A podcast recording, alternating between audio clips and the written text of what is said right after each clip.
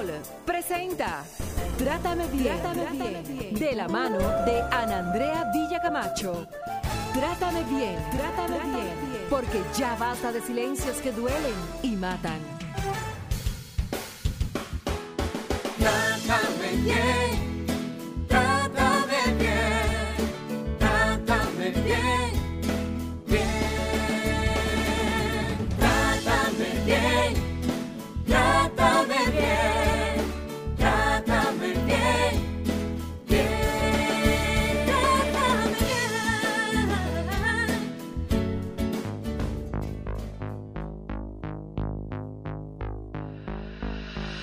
Casi no puedo controlar mis nervios, aunque en mi vida había sentido tanto miedo. El maquillaje oculta mi estado psicológico, esperando recibir la noticia de mi diagnóstico.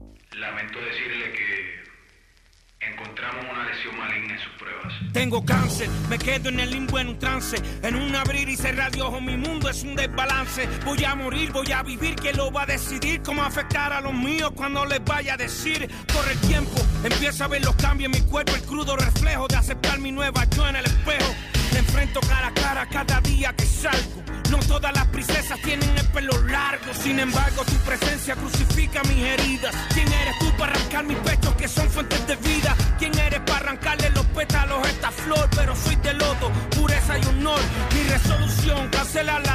depresión, la ansiedad. No hay opción en mi recae la decisión de ser víctima o guerrera en esta misión. Mi mente grita libertad aunque me tengas en prisión.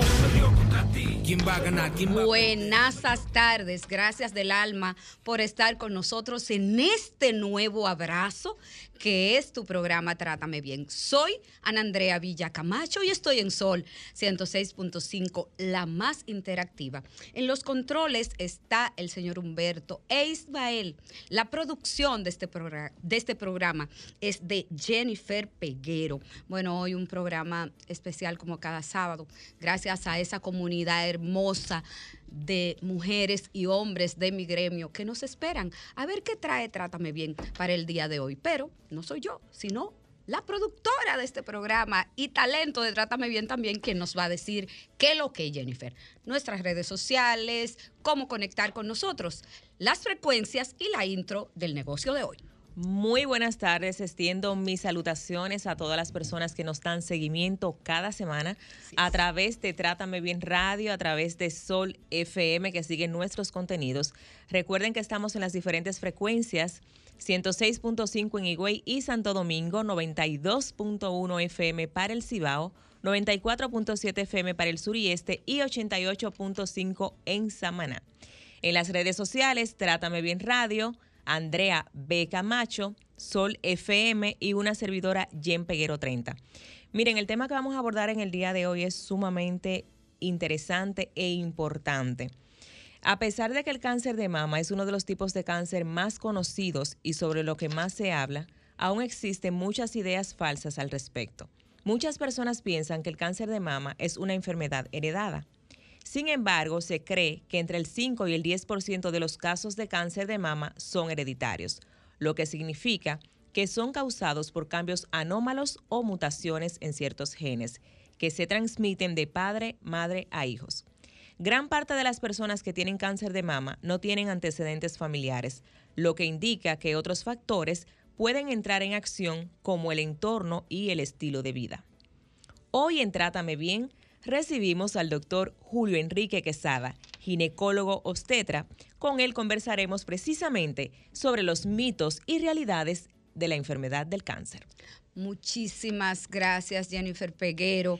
Bueno, y eh, precisamente este mes que se ha conversado mucho, ustedes ven en las redes sociales, en los medios de comunicación, eh, hablar de este tema. Yo tuve la oportunidad de estar en el INCAR, en una exposición hermosísima y esperanzadora que ellos tuvieron y, se habla, y hablábamos de que la prevención contra esta enfermedad no puede ser un mes, que la prevención contra el cáncer de mama debe de ser todos los días. Y por esta razón la producción invitó al doctor Julio Enrique Quesada. Doctor, gracias por aceptar nuestra invitación.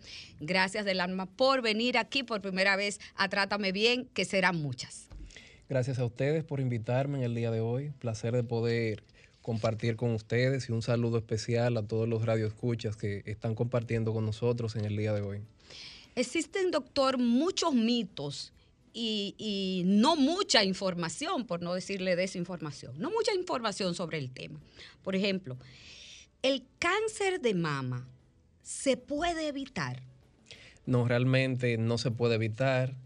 El único requisito en el caso de la mujer, por ejemplo, para padecer cáncer es estar vivo, prácticamente. Porque ya con esa condición está en riesgo. Entonces, ¿qué pasa? Es un tipo de cáncer que en Latinoamérica está afectando mucho. Y lamentablemente la región del Caribe y América Latina, de por sí, ocupan las tasas más altas en cuanto a mortalidad de cáncer de mama. Y esto es un dato alarmante porque quiere decir que ya para el año 2030 la mortalidad podría aumentar en un alrededor de un 30 a un 40%.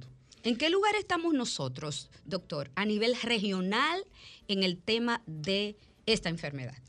Bueno, en nuestro país, por ejemplo, el cáncer de mama ocupa alrededor del 35% de las tumoraciones malignas diagnosti- diagno- diagnosticadas en la mujer. Entonces, lamentablemente, es muy lamentable que ya cuando se llega a un diagnóstico, más del 70% de nuestras pacientes se encuentran en estadios avanzados. O sea que hay muy poco que hacer por ellas.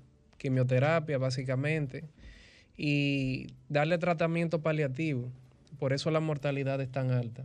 ¿Solo en mujeres o en hombres, doctor, puede detectarse el cáncer de mama? ¿Solo le pasa a las mujeres, perdón, o solo le pasan a los hombres? En el hombre también puede presentarse el cáncer de mama. Se Pero en menos, en menos eh, tasa.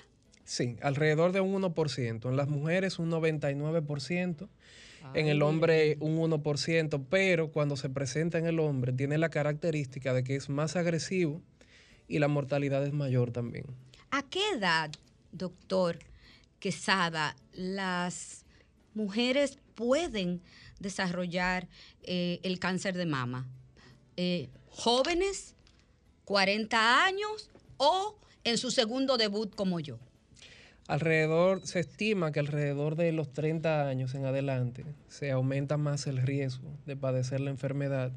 Claro, pueden haber casos excepcionales, obviamente, por debajo de esa edad, pero con mayor frecuencia es por encima de los 30 años. ¿A mayor edad hay mayor riesgo de cáncer de mama? Sí, se relaciona entre los 30 hasta los 50 años. ¿Por qué? Porque ya a partir de esa edad, de los 50 años aproximadamente, llega la menopausia en el cuerpo de la mujer y ya hay Perdón, doctor, perdón, doctor. Escúcheme, ¿a qué edad que llega la menopausia? Alrededor de los 50 años. Ah, ok. 45. Gracias, doctor. Gracias, muy, muy amable. Continúe, doctor, con su tema. Bueno, realmente con la llegada de la menopausia el riesgo se reduce un poco, o sea que es menos frecuente, no que no pueda suceder, puede, puede ocurrir también eh, la llegada de un cáncer de mama por encima de los 50 años, pero el riesgo es menor. Entonces, como, como estaba mencionando, alrededor de los 30 a los 50 años es la probabilidad más alta de padecer esta enfermedad. Doctor, ¿es hereditaria la enfermedad del cáncer de mama? No es hereditario, es hereditario, pero sí los factores de riesgo, por ejemplo, en el aspecto genético de los genes, por ejemplo, del cáncer, eh, el BRCA1, BRCA2, que se le dice como se le llama comúnmente BRCA. Estos genes cuando se encuentran positivos en la paciente, la paciente tiene una probabilidad de transmitirlos alrededor de un 50% a alguno de sus hijos. Entonces, cuando estos genes están positivos, hay una mayor predisposición o un mayor riesgo a padecer, a padecer cáncer de mama, específicamente. Doctor, antes yo escuchaba menos hablar del tema del cáncer de mama. ¿Qué pasa ahí? ¿Se debe a los medios de comunicación? ¿No existía antes? ¿Y qué factor ha incidido en que ahora yo veo mucha gente con esta enfermedad? realmente con el pasar de los años, los avances tecnológicos y claro, gracias a los medios de comunicación y redes sociales, hoy en día se puede transmitir con mayor, eh, se puede abarcar más lo que yo diría el entorno eh, regional y también abarcarse un poquito más a larga escala lo que sería la distribución de la información. Y gracias a esto, por ejemplo, podemos hacer campañas más agresivas de prevención. En nuestro país es muy importante porque lamentablemente, tengo que decirlo, nuestras pacientes no tienen una cultura de cuidarse, de cuidar su salud. Por ejemplo, en muchos casos nuestras pacientes van al ginecólogo solamente cuando tienen un problema. No van a hacer sus chequeos rutinarios. No se realizan su Papa Nicolau anualmente, que deben realizarlo también para prevenir cáncer cérvico-uterino, que las tasas de mortalidad están muy altas también. Entonces... No sabía ese dato, doctor. Sí. Entonces yo diría que debemos exhortarles más a nuestra población a que se cuiden, a que tengan un poquito más de conciencia y que acudan a la consulta a realizarse sus chequeos. No, doctor, y aparte de que asistan a las consultas, justamente yo la semana pasada entrevistaba a una sobreviviente de cáncer y es como usted dice, pero esa persona fue a la consulta, el doctor le dijo, te tengo que ver en tres meses Ajá. y ella volvió dos años después con un cáncer. Imagínense. O sea que no le da un seguimiento. ¿Cada qué tiempo para prevenir, eh, eh, detectar la enfermedad a tiempo? No para prevenir la, la enfermedad, evidentemente, Claro. para detectarla a tiempo. ¿Cada qué periodo yo, por ejemplo, como mujer, debo de hacerme una mamografía? Se estima, por ejemplo, que por encima de los, a partir de los 35 años se debe realizar una mamografía de base y una sonomamografía.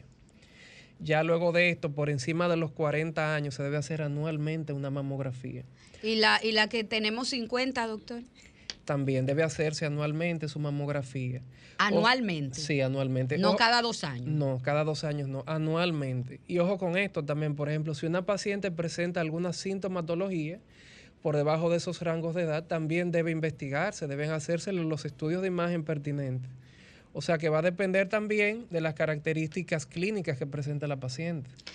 Existe mucha ignorancia o falta de información aún, doctor, con respecto a, esta enfermedad. Pero también existen muchos miedos, muchos miedos. Eh, ¿Cómo voy a hacer? ¿Será? Se me ha presentado un quiste y ahora qué hago? Y realmente hay mucho temor en las mujeres con respecto a esta enfermedad porque la tasa que estamos viendo va increciendo. Claro. ¿Cómo Real- manejar esos miedos? ¿Cómo qué hacer? Bueno, inmediatamente se presente alguna, alguna situación, alguna manifestación clínica, como salida de secreciones a través de los pezones, eh, alguna sensación de masa también, de abultamiento, algún enrojecimiento en el seno, cambio de, de la piel también, que la piel se torne arrugada como si fuera la cáscara de una naranja. Todo esto ya son signos de alarma de que la paciente debe acudir inmediatamente a consulta. Lamentablemente el cáncer de mama es una enfermedad que no se puede prevenir. No hay forma de prevenirla. Lo que podemos hacer es detectarla a tiempo y evitar su progresión y darle el tratamiento necesario a la paciente para tratar de reducir la mortalidad. Pero no hay forma de prevenir el cáncer de mama. Oh my God. Si se detecta a tiempo, ¿a qué usted llama detectar a tiempo, doctor? Por ejemplo, ¿qué periodo? Porque he, escuchado en muchas em, promociones la detección a tiempo, la detección a tiempo, pero para una mujer que es lega en asuntos médicos, eh, como yo, ¿cómo yo sé a qué clínicamente ustedes, los médicos y más ginecólogos que ustedes, eh, le llama a tiempo? Realmente una detección a tiempo es cuando la tumoración no ha producido metástasis, o sea, no ha tenido una distribución generalizada en el cuerpo. Metástasis es, por ejemplo, cuando células tumorales no solamente abarcan la región donde está afectada el órgano diana, dígase la mama, sino que también esas células, ya sea a través del torrente sanguíneo, de la circulación, o a través de la circulación linfática también, puedan distribuirse a otras zonas lejanas, dígase el cerebro, los pulmones, el hígado, sobre todo los riñones, cualquier órgano en sí, pero que ya se haya distribuido a nivel general en el cuerpo. Es más difícil tratarla y ya la mortalidad aumenta en esos casos. O sea que es bueno diagnosticar la enfermedad antes de que se produzca la metástasis en sus etapas iniciales. Es el momento idóneo, ideal para tratarla. Si se trata eh, en la fase inicial, si se detecta y se trata en la fase inicial, ¿cuál es la probabilidad, primero, de mi calidad de vida y, y el tiempo? Bueno, va a depender, como dije, de, de en qué estadio se encuentre la enfermedad. Si es en etapas iniciales, por ejemplo, la, la supervivencia es alta, es muy alta y la mortalidad está por debajo de- del 30% en estos casos. Contrario a lo que está ocurriendo actualmente en nuestro país, que ya la mortalidad es muy alta porque cuando se diagnostica la enfermedad, 70% de las pacientes se encuentran en estadios avanzados. Dígase con metástasis, afectación de otros órganos, de otras estructuras y manifestaciones ya de esa afectación en otros órganos.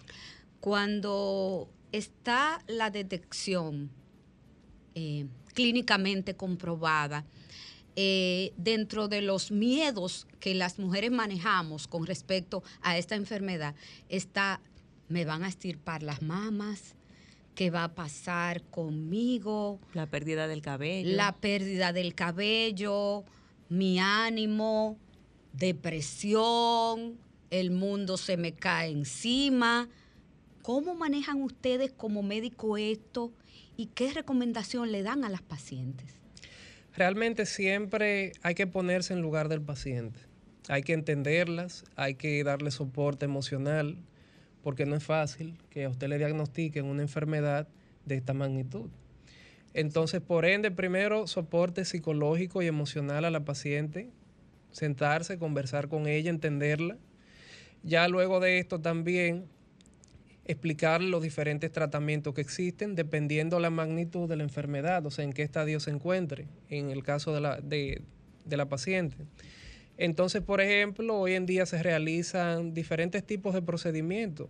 Está la mastectomía total, está la mastectomía radical, que ya eso es en casos severos. Está también, se realizan cuadratectomía, que se extirpan cuadrantes de la mama. Pero yo diría que, por ejemplo, en el caso de, de este tipo de procedimiento, explicarle siempre a la paciente que lo más importante es la vida. Ya lo demás es secundario. Cuando a una paciente se le estirpa una mama, la paciente psicológicamente no se siente bien, siente que le, le falta parte de su cuerpo. Eh, no se siente, puede que se sienta mal como mujer. Así es. Entonces se le debe explicar también que existen alternativas para esto. Existen luego, luego de ese procedimiento se pueden realizar implantes, por ejemplo, y se pueden realizar también tatuajes en el área de la, de la areola y el pezón. Y hoy en día existe una tecnología en la cual el tatuaje prácticamente se puede visualizar exactamente igual que un pezón. O sea que ya gracias a Dios hoy en día tenemos suficientes alterna- alternativas tecnológicas para darle una calidad de vida a la paciente luego de una cirugía de esta magnitud. Uno de los mitos, doctor, que también he escuchado, ya que hablamos de mitos y realidades sobre esta enfermedad, es que utilizar sujetadores muy apretados te puede causar un cáncer. ¿Qué de cierto hay en esto? Yo ¿En creo- serio? Sí. Santísimo. Yo creo que el sujetador no, no es un factor de riesgo realmente. Sí produce incomodidad, sí puede producir una lesión en el seno. Y sí recomiendo que no se utilice de esa forma el sujetador, el brasier. También dentro de otros mitos que he escuchado es el uso de medicinas naturales. Y ojo con esto, no hay ningún tratamiento natural para cáncer de mama, ninguno. Doctor, yo he oído de que tomar mucha vitamina E.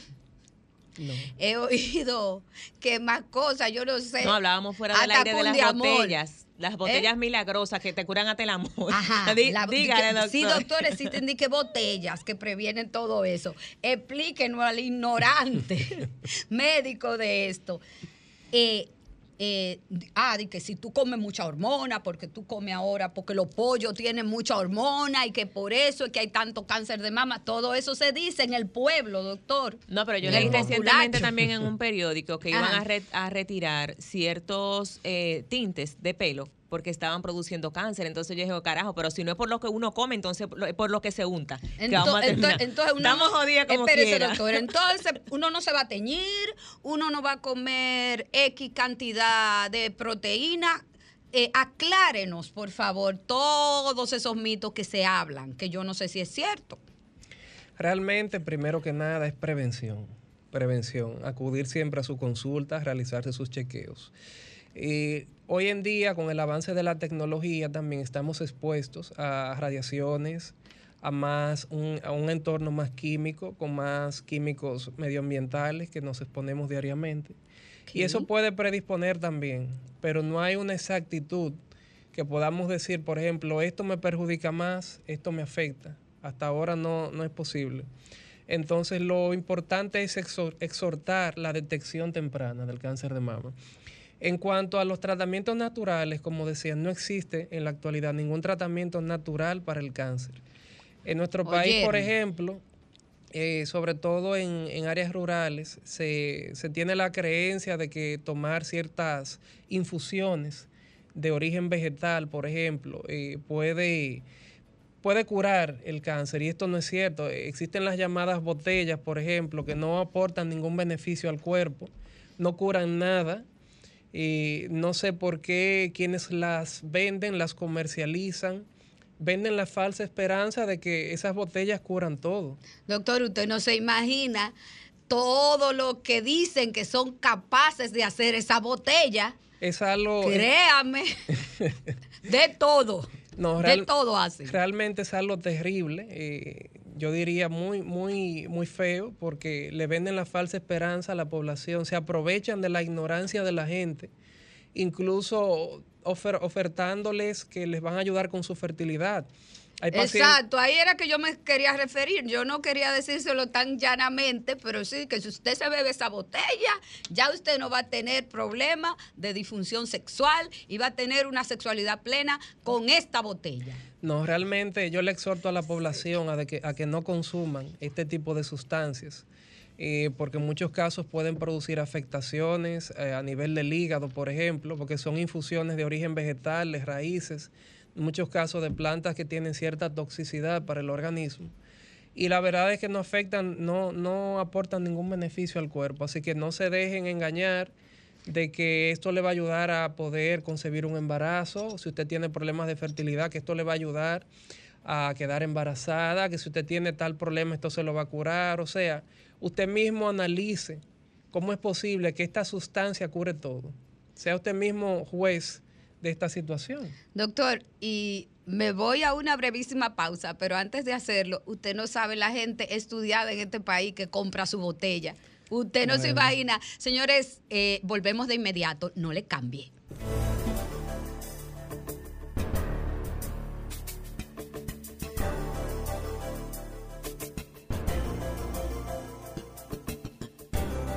Trátame bien. Señores, y de nuevo estamos aquí, hablamos con el doctor Julio Enrique Quesada, gineco obstetra, y hablamos sobre el tema de mitos y realidades sobre el cáncer de mama. Yo quiero que ustedes aprovechen gratis hoy las informaciones que nos va a dar el doctor Quesada al 809-540-165 y desde el interior 1-809-200-165. Eh, doctor, yo tuve la oportunidad de ir al INCAR, INCAR RD, en estos días a representar en una actividad a la magistrada Jenny Berenice Reynoso. Y tuve la oportunidad, como dije en principio, de poder ver una exposición que se llamó El sostén de la esperanza, donde mujeres sobrevivientes de cáncer de mama eh, contaron sus historias eh, de, de vida con respecto a, a- esta enfermedad. Y hubo una historia que a mí me cautivó mucho. Fue la doctora Wanda Méndez. Eh, porque ella misma definió, o sea, diseñó su sostén y le llamó ave fénix. ¿Cómo es el- el término correcto? ¿Sobrevivientes de cáncer de mama? ¿O cómo se le llama técnicamente o correctamente? Bueno, ya el término sobreviviente quiere decir que es una persona que ha sobrepasado la enfermedad, que hasta el momento no hay evidencia clínica de que siga padeciendo la enfermedad o que la enfermedad tenga una progresión significativa. O sea, es una paciente que está curada totalmente de la enfermedad. No hay ningún rastro de la tumoración. Eh, ¿Es caro el proceso, doctor? ¿Es costoso el proceso de, de detección temprana incluso o no? La detección temprana no, realmente lo que hacemos son métodos de imagen, sonografía de mamas, mamografía, que son métodos que son asequibles a la población desde el punto de vista económico. O sea que por esa parte vamos bien. Ya el tratamiento de la enfermedad sí puede ser un poquito más costoso porque como todos sabemos, ya el tratamiento de las neoplasias, estos tipos de fármacos, por ejemplo, tienen un costo alto, tienen un alto costo. Entonces, ¿en qué tenemos que enfocarnos? En la prevención, ya que esta es prácticamente muy asequible a la población. O sea, la única manera de asegurar que si el cáncer de mama toca a tu puerta y tú puedas tener una vida plena y continuar con un proyecto de vida es a través de la detección temprana y también de acudir al médico a tiempo, de hacerte tus chequeos a tiempo, de no dejarte atrás. Eh, lamentablemente, muchas veces las mujeres, créanme y sé por qué lo digo, eh, difícilmente nos priorizamos.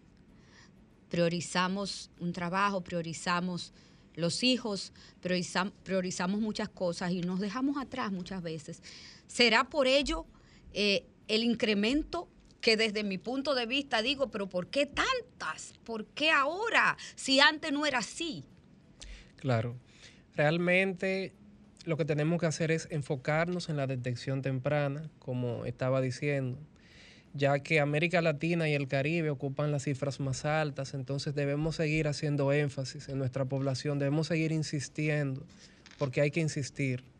Debemos seguir insistiendo en a nuestra población, nuestras pacientes, a que se cuiden, que tengan conciencia de que vayan a sus chequeos ginecológicos, de que acudan por lo menos una vez al año al ginecólogo, también de que se realicen el autoexamen de las mamas ellas mismas en su casa y a los Bien. hombres también que se lo realicen, Muy bien. porque el cáncer de mama también se presenta en hombres. Wow. Saludos. Hola.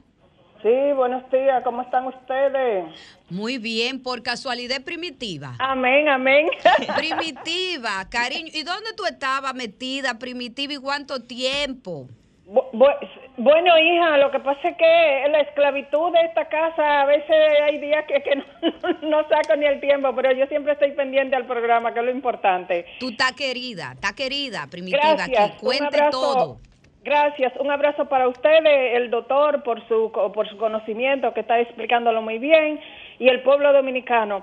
Doctor, eh, eh, ay no, a la productora del programa, ay hija, Tranquila, primitiva, un abrazo, te escucho Sí, y te mi quiero. amor.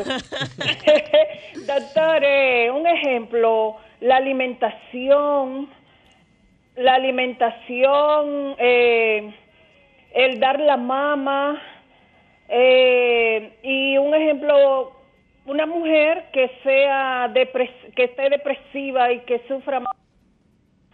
Eh, ¿Usted cree que más, a- a- a- o sea, candidata a, a tener cáncer? Y además, mire, hay que sacar tiempo porque la gente va al salón, digo, las mujeres vamos al salón y hacemos muchas cosas, entonces tenemos que darnos nuestro tiempo.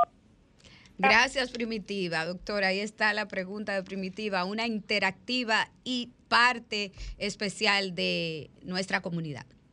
Muy bien, empezando por la alimentación, yo te diría que no tiene tanto que ver. ¿Por qué? Porque en la región de América Latina y el Caribe, hay que decirlo, la alimentación de nosotros es más saludable que los países desarrollados. En América Latina y el Caribe se consume menos comida chatarra, por ejemplo. Nosotros el- somos más de cocinar nuestros alimentos en la casa. Exactamente. Por ejemplo, en nuestro país, al dominicano le gusta su arroz con habichuela y le gusta también los tubérculos, los víveres, como le decimos. Entonces, ¿qué pasa? No se relaciona tanto con la alimentación porque de igual forma las tasas más altas de mortalidad de cáncer de mama están en América Latina y el Caribe. Se relaciona más con la detección temprana y con el cuidado que la mujer se dé a sí misma. Eh, en caso, ¿cuál fue la otra pregunta? Perdón. A la, las pacientes de la, la- la La lactancia. lactancia, La la lactancia. lactancia. La lactancia sí puede tener cierto grado de protección. ¿Por qué? Por ejemplo, cuando una mujer lacta que le da uso a sus senos, esto puede darle cierta característica, cierto grado de protección contra el cáncer de mama. No es lo mismo una mujer que tenga uno o haya tenido varios hijos y haya llevado a cabo la lactancia con esos bebés, que una paciente que nunca haya tenido hijos o que sí los haya tenido, pero que no lactara. Esto no, no es igual y se ha evidenciado sí que la lactancia tiene cierta característica preventiva y favorece mucho la, la evolución de la paciente en ese aspecto.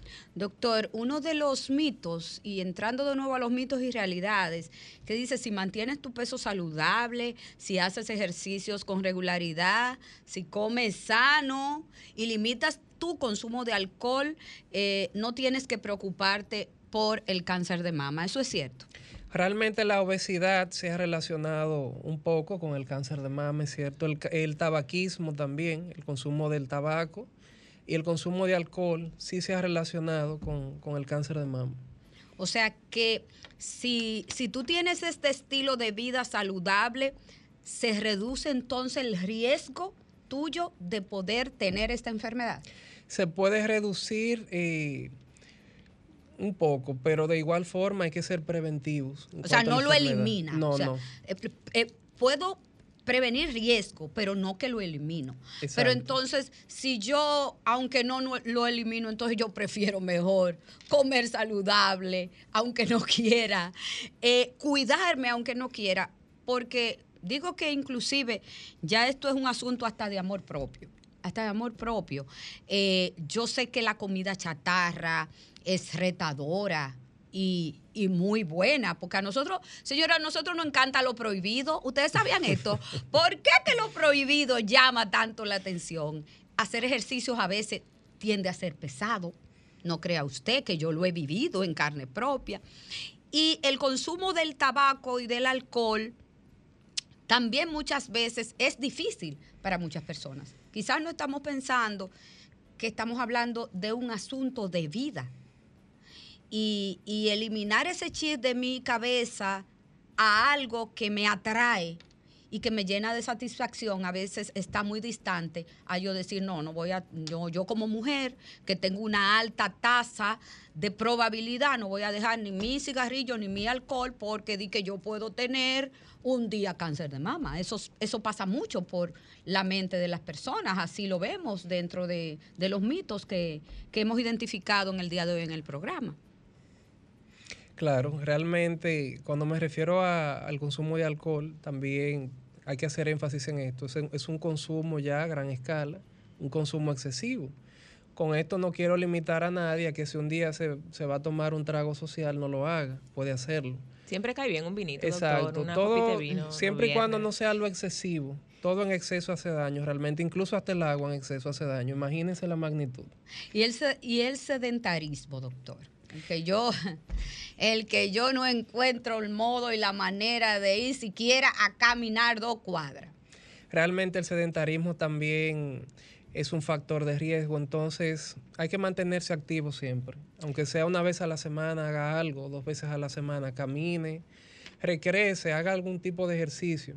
Que esto también no solo le favorece eh, en cuanto a, todos los tipos de cáncer, también le favorece a mantener un- una salud buena y un buen estilo de vida. Doctor, otra de las cosas de esos mitos que cuando uno piensa que lo ha escuchado todo o lo ha visto todo, se encuentra con cierto tipo de comentarios. En RD no, Jennifer. En RD Ah, usted lo ve todo.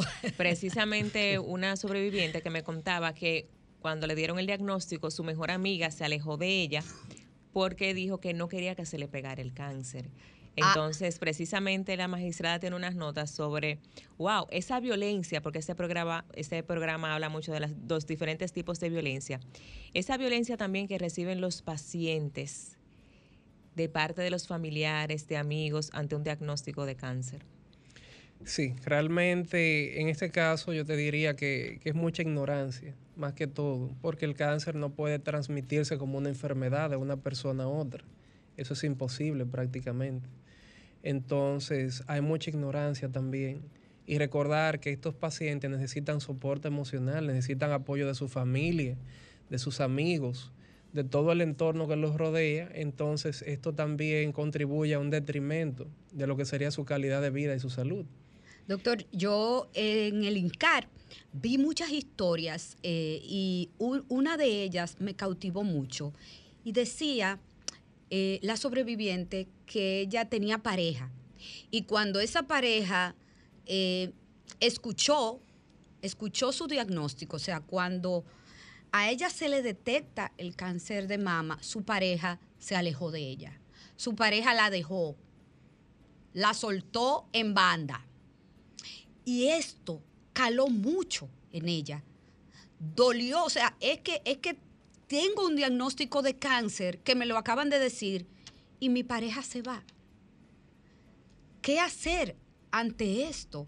Porque, porque ahí eh, se fue a pique la empatía, se fue a pique el amor, se fue a pique el dolor por, por ti, por lo que estás pasando y ella se queda con su carga emocional, con la carga médica, con todo lo que implica un diagnóstico. Entonces, esto influye, esto influye eh, el factor emocional en la recuperación de esta enfermedad.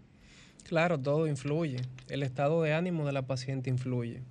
Y una persona que le haga esto a su pareja eh, prácticamente no la quiere porque si alguien te abandona en esa situación que tú te encuentres, Dios te libre de mal, quiere decir que no te quiere, porque alguien que, que quiere a otra persona tiene que darle el soporte en todo momento que lo necesite, y más aún en una enfermedad de esta magnitud.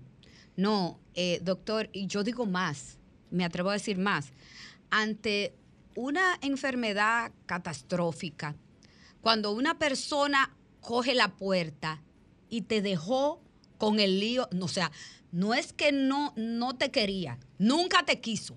Claro. Nunca te quiso, no te quería ahora, ni te va a seguir queriendo. Entonces, esa, eso, eso no dice eh, eh, de, de lo que está pasando en el momento. Eso describe la calidad de persona y de ser humano que usted es. Entonces, el apoyo, ya usted lo ha dicho, es sumamente importante para que las mujeres puedan en esta condición, en esta enfermedad, salir adelante. Existe mucha discriminación, doctor, mucho rechazo y les toca aguantar de todo a estas mujeres. Yo diría que discriminación no. Okay. De hecho, incluso cuando una paciente padece este tipo de enfermedad, la población por lo general se solidariza con ella. Cuando usted ve una paciente en la calle que está bajo quimioterapia, que tiene caída del cabello, usted se, se solidariza con esa paciente, porque realmente no es fácil y usted se pone en el lugar de ella. Así que yo diría que no, discriminación no. Sí es importante, como mencioné, que su entorno cercano le brinde todo el apoyo emocional y que la ayude también. Doctor, ¿por qué, y lo hemos dicho y lo quiero repetir para que quede en la mente de las mujeres, ¿por qué es tan importante ir al ginecólogo? Usted que es ginecólogo, obstetra, ¿por qué es tan importante acudir nosotras donde los especialistas, principalmente en esta área? Claro, realmente en la ginecología y obstetricia pueden presentarse alteraciones, patologías, que pueden ir desde lo más simple a lo más complejo. Entonces, problemas que quizá usted considere que son sencilleces, pueden afectarle tanto en su vida de pareja y también pueden desencadenar problemas mayores que pueden cambiar su estilo de vida. Entonces es importante siempre que usted acuda al ginecólogo, que usted vaya mínimo una vez al año, aunque usted no tenga ningún problema, a realizarse su chequeo. Por ejemplo, el Papa Nicolau debe realizarse una vez al año. Y dependiendo su edad también, usted se tiene que realizar una mamografía y una sonografía de los senos. Aparte de esto, también cualquier patología infecciosa que afecte el, el tracto genital, todo esto hay que darle un seguimiento adecuado y un tratamiento. Entonces yo diría que es muy importante. No porque usted no tenga un problema, debe quedarse tranquilo en su casa. Usted debe acudir siempre al ginecólogo. Para poner un ejemplo, yo diría que el cuerpo humano, para que la población general me entienda, imagínese que el cuerpo humano es como un vehículo, como un carro. Los vehículos necesitan su mantenimiento cada cierto tiempo. Si usted no le da el mantenimiento, ¿qué pasa al final? Usted se queda a pie, el vehículo se le daña. Entonces usted tiene que cuidarse, tiene que tener conciencia y tiene que ir al ginecólogo a realizarse sus chequeos. Hola, buenas tardes. Buenas tardes. Sí, cuéntanos. Sí, yo soy una persona de, de 73, voy a cumplir en enero. Este, yo me hice en los años 90 una esterotomía total, me quitaron todo. Y recientemente una la operación de la vesícula hace un año. Eh, yo yo vo- eh, yo he ido y me he hecho mi, mi chequeo y todo bien. Eh, digo, a esta edad que tengo. Eh, Jovencita, jovencita. Sí, me siento activa porque estoy trabajando en, en casa de, de familia, yo trabajo fuertemente, que no me creen, los, los, los doctores me dicen que, que dónde que están a los años. Entonces, eh, eh, lo que no me gusta, doctor, es eh, ese aparato que le ponen ahí como esa prensa. Hay otro, hay otra forma de de hacer la mamografía que no sea esa prensa, esa plancha que, que le ponen a uno que le aprieta ahí eh, los senos. Y, y si ya a mi edad, no hay problema, usted me dice, porque yo voy ahí. Y, y, Bueno, Muchas gracias, el doctor te contesta, doctor Quesada. sí, realmente esa molestia que se siente al momento de la mamografía lamentablemente es necesaria porque el tejido mamario hay que expandirlo, por eso se coloca en esa superficie y luego se, se aplana un poquito. Esto es para que el tejido se expanda y así a través de la imagen podamos visualizar bien todo lo que se encuentra en esa ubicación anatómica. Y yo les recomiendo que siga realizándose sus chequeos eh, mamarios, sus chequeos ginecológicos. Y la felicito también porque es muy importante su pregunta. Ella decía que si a los 73 años, doctor, todavía eh, ella está en riesgo. Es más o menos como la idea que entendí de, de su inquietud. Sí, sí, realmente el riesgo es, es menor ya a su edad, pero de igual, fa- de igual forma no se descuide. Siga chequeándose y siga acudiendo a su consulta.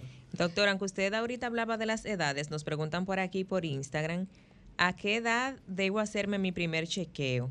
Pero hay que ver si el chequeo se refiere, porque usted habló del proceso ginecológico que hay que asistir, pero entonces hay una diferencia entre ir a un ginecólogo y una primera, un chequeo exactamente para detectar la enfermedad del cáncer. Bueno, cuando se refiere a primer chequeo puede abarcar muchas cosas. Primer chequeo en general, yo diría que cuando la paciente tiene alrededor, cuando le llega su menstruación, inmediatamente, independientemente de que tenga 11 años, 10 años, debe ir al ginecólogo para evaluar que todo esté bien, darle un seguimiento adecuado en cuanto a su desarrollo eh, en el aspecto genital, por ejemplo, de que todo siga, siga su curso de una forma adecuada. Esto es independientemente de que haya o no tenido relaciones. ¿Por qué? Porque también hay un mito con esto de que algunas pacientes, no, porque yo nunca he tenido relaciones, por eso yo no voy al ginecólogo. Y usted está muy equivocada, usted tiene que ir a chequearse. Eso, es- eso no tiene nada que ver que usted sea virgen o no. Justamente a eso iba, que hay muchas madres, sobre todo madres, eh, que no llevan a sus hijas a un ginecólogo, ah, porque mi hija es señorita, pero eso no tiene que ver, está menstruando. Entonces, qué bueno, doctor, que usted dio ese ejemplo. Pero, pero además, también existen dentro de los mitos, usted vio qué bien me estoy expresando clínicamente. dentro de los mitos, doctor, que hay mujeres que dicen, no, pero yo tengo tres años que no voy al ginecólogo, pero no importa porque es que yo tengo tres años que no sostengo relaciones sexuales y como yo tengo esos tres años, no tengo que ir al ginecólogo.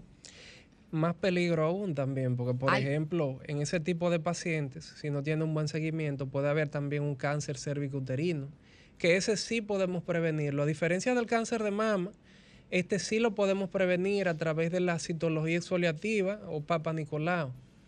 O sea que también en nuestro país hay mucha mortalidad por cáncer cervicuterino y es lamentable porque sí podemos prevenirlo.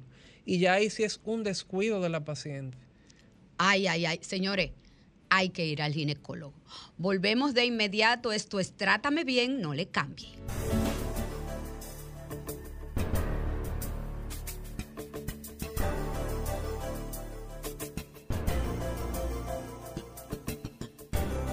Trátame bien.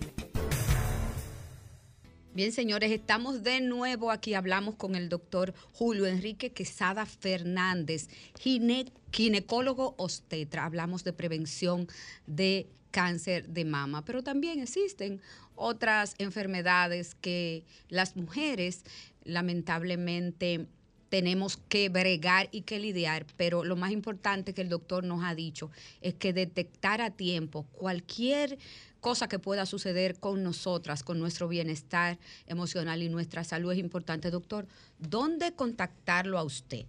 Las personas que nos han escuchado y que hemos aprendido hoy que tenemos que cuidarnos.